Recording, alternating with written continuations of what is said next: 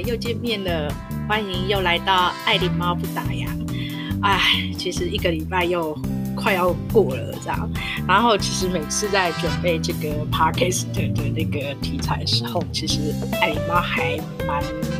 烧脑的。对，那我也很谢谢我的呃，就是朋友啊、同学们啊，还有各位听众的支持啊。呃，刚开始的时候一定都是 比较骂咖一点，但我真的坦白说，嗯，是很用心的在准备，呃，每一次的题材啊，尤其是呃，在疫情之下，我还是希望就是传达一个很正向，而且就是说，呃，让大家就是说在，呃，比较沮丧啊，或者不知所措的时候啊，其实还是要保持的，就是我们的心是比较正向的。其实我觉得，呃，我从上次的导览啊，呃，大稻埕，其实我念了很多关于台湾的一些历史啊，还有过去的人事物，我真的觉得，呃，台湾人的本身的那个。呃，民族性是真的，即使他遇到很多在困难的事情的时候，呃，大家还是会抱着呃希望的。呃，这个从一百多年前哦到现在，我有看到就是台湾的一个民族特性，所以其实我还是会有跟那个老外的朋友在聊这一块的时候，其实我还蛮蛮骄傲的。我觉得说我们是还蛮有那种坚韧不拔的精神。所以，我们大家就是要一起加油。我相信我们一定可以克服这个疫情，一定会让它呃，就是会过去的。呃，我们一定都会继续向前走。那今天要跟大家闲聊漫谈的计时观的题材，就是看运动赛事的好处。但是，首先你本身有在看运动赛事吗？我觉得运动赛事这个。呃，嗜好通常在我认知来讲，都是呃男生比较对，尤其是男生比较喜欢看 NBA 啊，或者是大联盟棒球啊，或日本职棒大大赛这样子。对，可是呢，我其实以前对这种运动赛事，我比较呃，就是没有那么很喜欢。但后来我为什么会去学着看运动赛事的原因，是因为我本身后来，呃，有去学打网球。其实事实上，不管你今天的工作或生活上是多么忙碌，真的一定要给自己的一个时间去运动，哪怕去健身房啊，呃，做运动啊，然后流流汗，或者去做瑜伽，都都可以。其实那个可以让你，就是说在工作上跟生活上的压力是可以释放，而且我跟以前的同事都讨论过，如果你这个礼拜没有运动的话，你下个礼拜工作起来，你都觉得你的身体是很沉重，然后情绪上面就会比较压抑。可是如果说你你你都一直有维持这样运动习惯的时候，其实你很多的那个负能量其实是很容易去排除的。只是要养成一个运动习惯，其实事实上我我觉得是真的要花时间，而且要去训练。这个是我自己呃。本身的心得，因为我训练了很久很久，因为身体的关系，我才去做一个训练之后，然后因为因缘际会的就去学打网球。但是后来我觉得，我再怎么去很远的地方工作或很忙，我回头来我还是会再重拾打网球这个习惯，因为我觉得打网球跟学英文是一样的，有时候你就是断掉之后，你又会。又要重新来，然后又要找寻那个手感，其实真的很很嗯花时间。但是就是说，至少你要呃 keep 住你那一个程度啦，对。而且事实上，呃，打球其实是训练你的大脑，然后还有释放你的那些情绪压力。那今天其实我为什么会提到说，呃，要开运动赛事的好处，是因为最近大家都知道那个。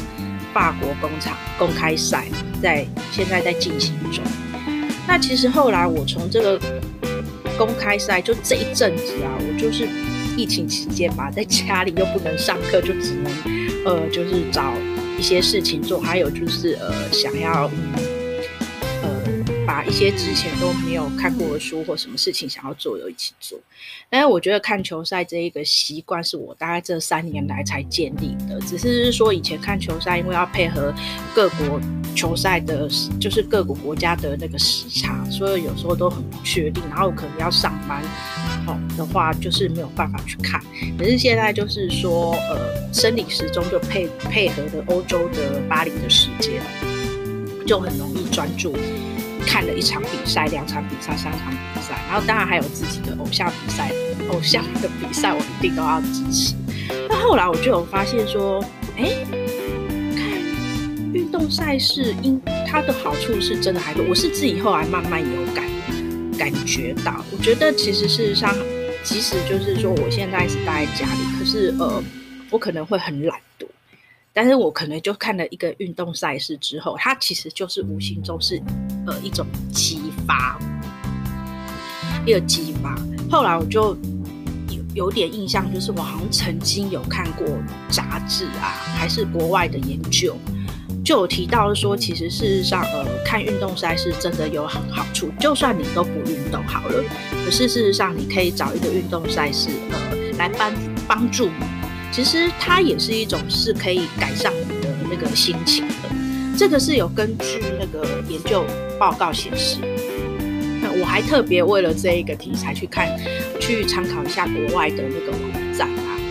，INSC 啊，Digital Magazine 的的那个网页啊，去去找一下这样相关资料。那当然就是说，呃，以前的那个杂志也有提过，所以我今天就跟大家就是呃。整理一下，就是说，哎，希望就是说，不管你就算没有开运动赛事，然后不如就在这个时间点，你可以找一个你喜欢的或者你熟悉的呃运动赛事可以来看。那当然，如果你本身有在看运动赛事的话，哦，那真的是太好了。我相信你一定都是随时的保持的你的很好的心情，而且你的社交活动一定都很棒。那其实事实上就是我刚才有提到，就是说，哎，看球。看运动赛事的话，就是说有改善你的心情，这个是呃第一个。可是它相对的，它也会降低你的忧郁症跟焦虑。其实现在的那种很忧郁跟焦虑，真的是我们现在的人比较常碰到的一个心理健康。那有些人都会去采取，就是说呃去看心理医生啊，或者是说开始就是呃比较钻牛角尖。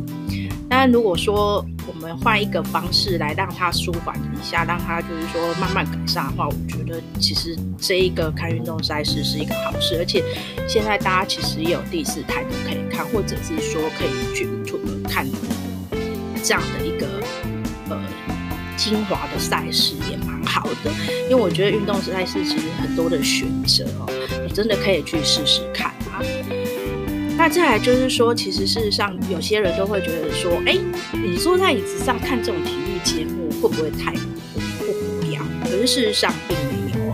我们接下来就是讲，其实看这种运动赛事、这种体育节目的话，其实它其实就是可以训练大脑。为什么？因为你在坐着看的时候，其实你已经在试图的，就是在看球员的表现，而且你可能就会再帮他做一个分析，说，哎，他这个球应该要怎么去打。或怎么去灌，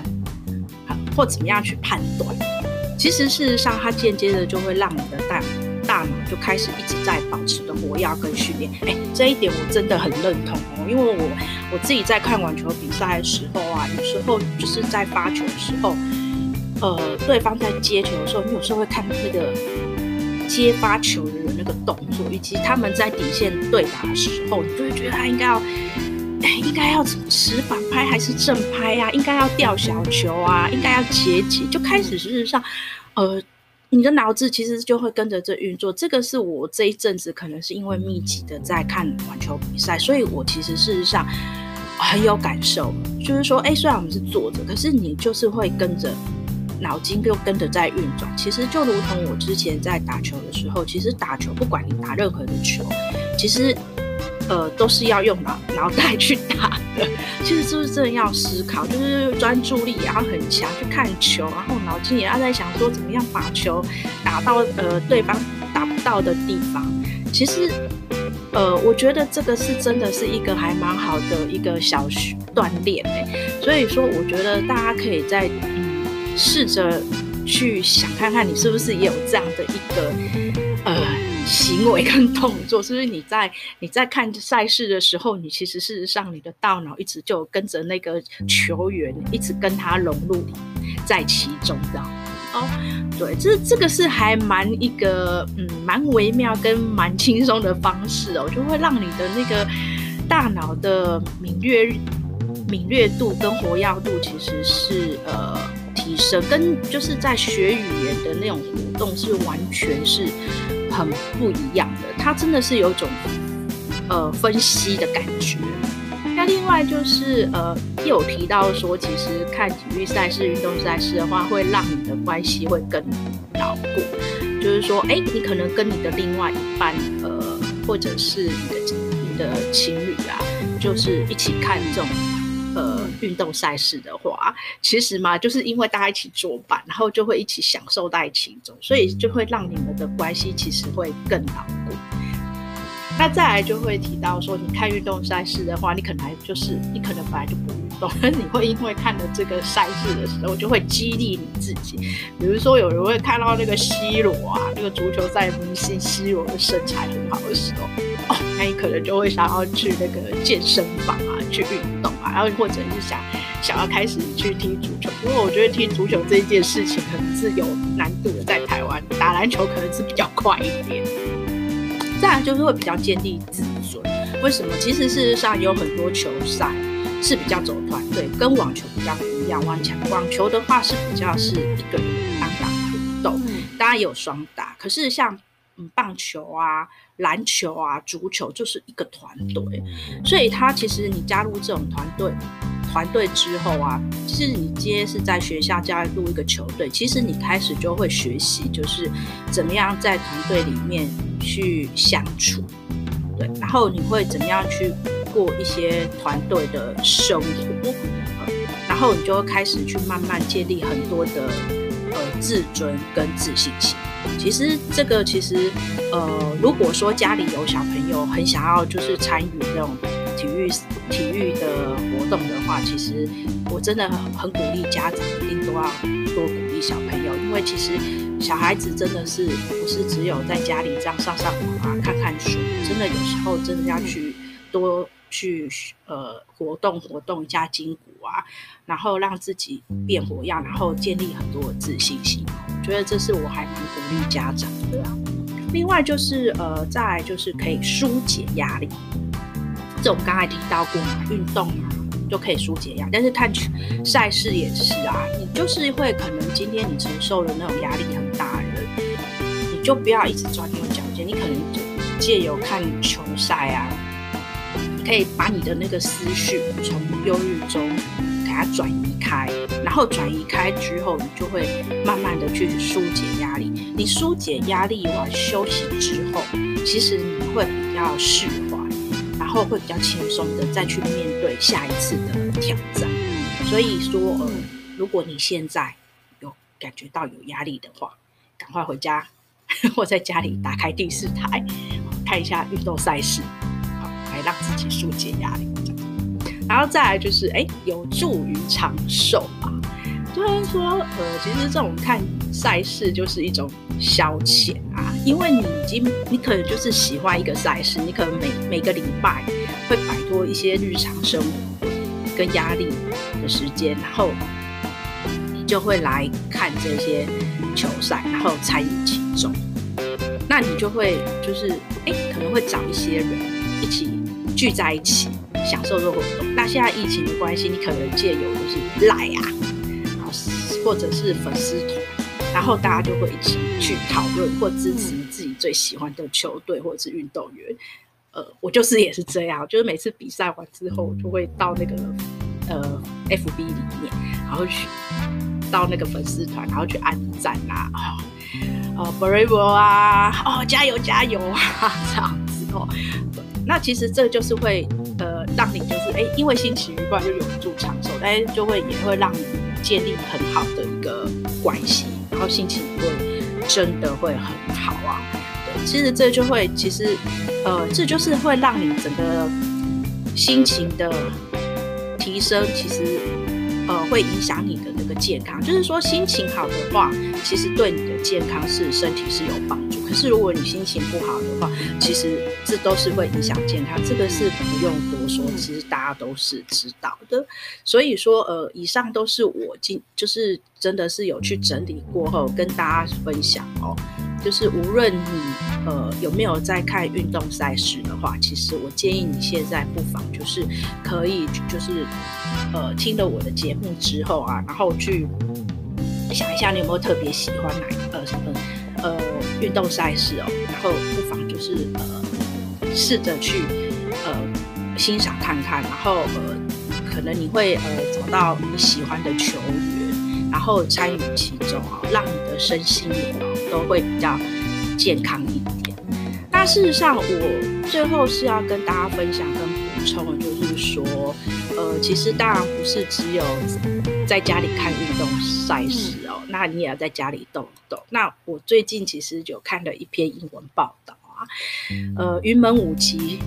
有推出一个线上舞蹈课程，我觉得真的很有意思，因为。云门舞集对我来讲，它是那种小朋友的运动，而且它的很多的教学方式会跟一般比较不太一样哦。然后现在就是呃，因为疫情的关系，他们就特别就是推出一种是让大家就是呃每天都可以呃花三十分钟可以呃活动活动，而且很特别是我们，大家都认为说云门舞集都是呃教小朋友运动，可是他这一次的线上课程。它有分，礼拜一的时候是两到三岁，礼拜二的时候是四岁幼儿运动，礼拜三的时候是六岁，礼拜四的时候是十岁，礼拜五的是十二岁少年运动，礼拜六就是十八岁到六十岁的成人运动，那礼拜天就是六岁的武术仿生拳。那我看到英文报道，就是说他们第一次开这个课线上课程的时候，就居然有那种欧洲啊、美国啊、香港啊那种呃国外的朋友，居然一起参与其中，而且年龄层都像我刚才讲的那种六到八八十岁的人，其实都有，所以我会觉得哇，好特别。于是我就在前几天的时候，我其实就自己也起来的时候，然后就跟着动。我觉得它很特别，是它是用一种想象力，就是哎，我们现在没有办法呃出去玩，可是它就会带领你说啊，你想象你在阿里山，你看到云海，你想象你坐小火车。我突然觉得我做完之后，我就觉得有一种。童心的感觉，就觉得自己就是说哦，回到我小时候。当然，我小时候是没有这么好的运动，但是当然就是后来，呃，云门舞曲的那个运动的舞蹈是很有名的。那我有看过的，或者觉得说，哎，我居然有机会 就在线上跟着学的云门舞集，我也觉得很有意思。但最主要是。看起来它是很轻松，可是你真的在做的时候，其实借由呼吸，让你的那个身体做很多的延展之外，其实还让你脑袋也充满了想象力，用想象力去搭配你的肢体语言。我觉得其实这个是很有意思的一个运动。所以说，呃，我也不是替云门舞集在宣传，只是我觉得在疫情期间，我觉得还有很多会发觉到很多。很不一样的资源，那当然要强调是说，我们在家里其实做的时间其实已经很多了，就包括说我们刚才看运动赛事，你也可能都会去做。可是你借由看运动赛事，你不妨也给自己一个机会，就是让自己的身体要动起来，动起来这样子。其实这样子才对你整个身心灵其实是一个再提升，然后也比较让你的那个。身体会有一种释放的感觉，我觉得这个呃云门舞集这一个呃线上课程是真的还蛮蛮不错。那如果你家里有小孩的话，其实你也可以跟他一起在家里动一动，其实还可以增加呃亲子关系。这也就是说，我们在疫情期间有很多的生活方式跟学习的方式是会改变，那相对的也有很多的资源，我们也要懂得。去运用，那这就是我今天跟大家在漫谈近视的里面跟大家做分享。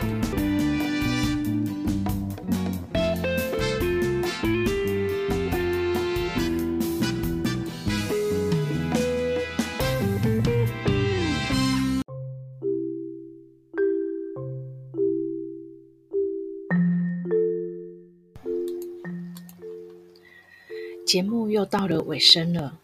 希望各位听众有美好的一天。当然，也要好好照顾自己的身体健康。别忘了给爱丽猫评分。有任何建议，欢迎留言。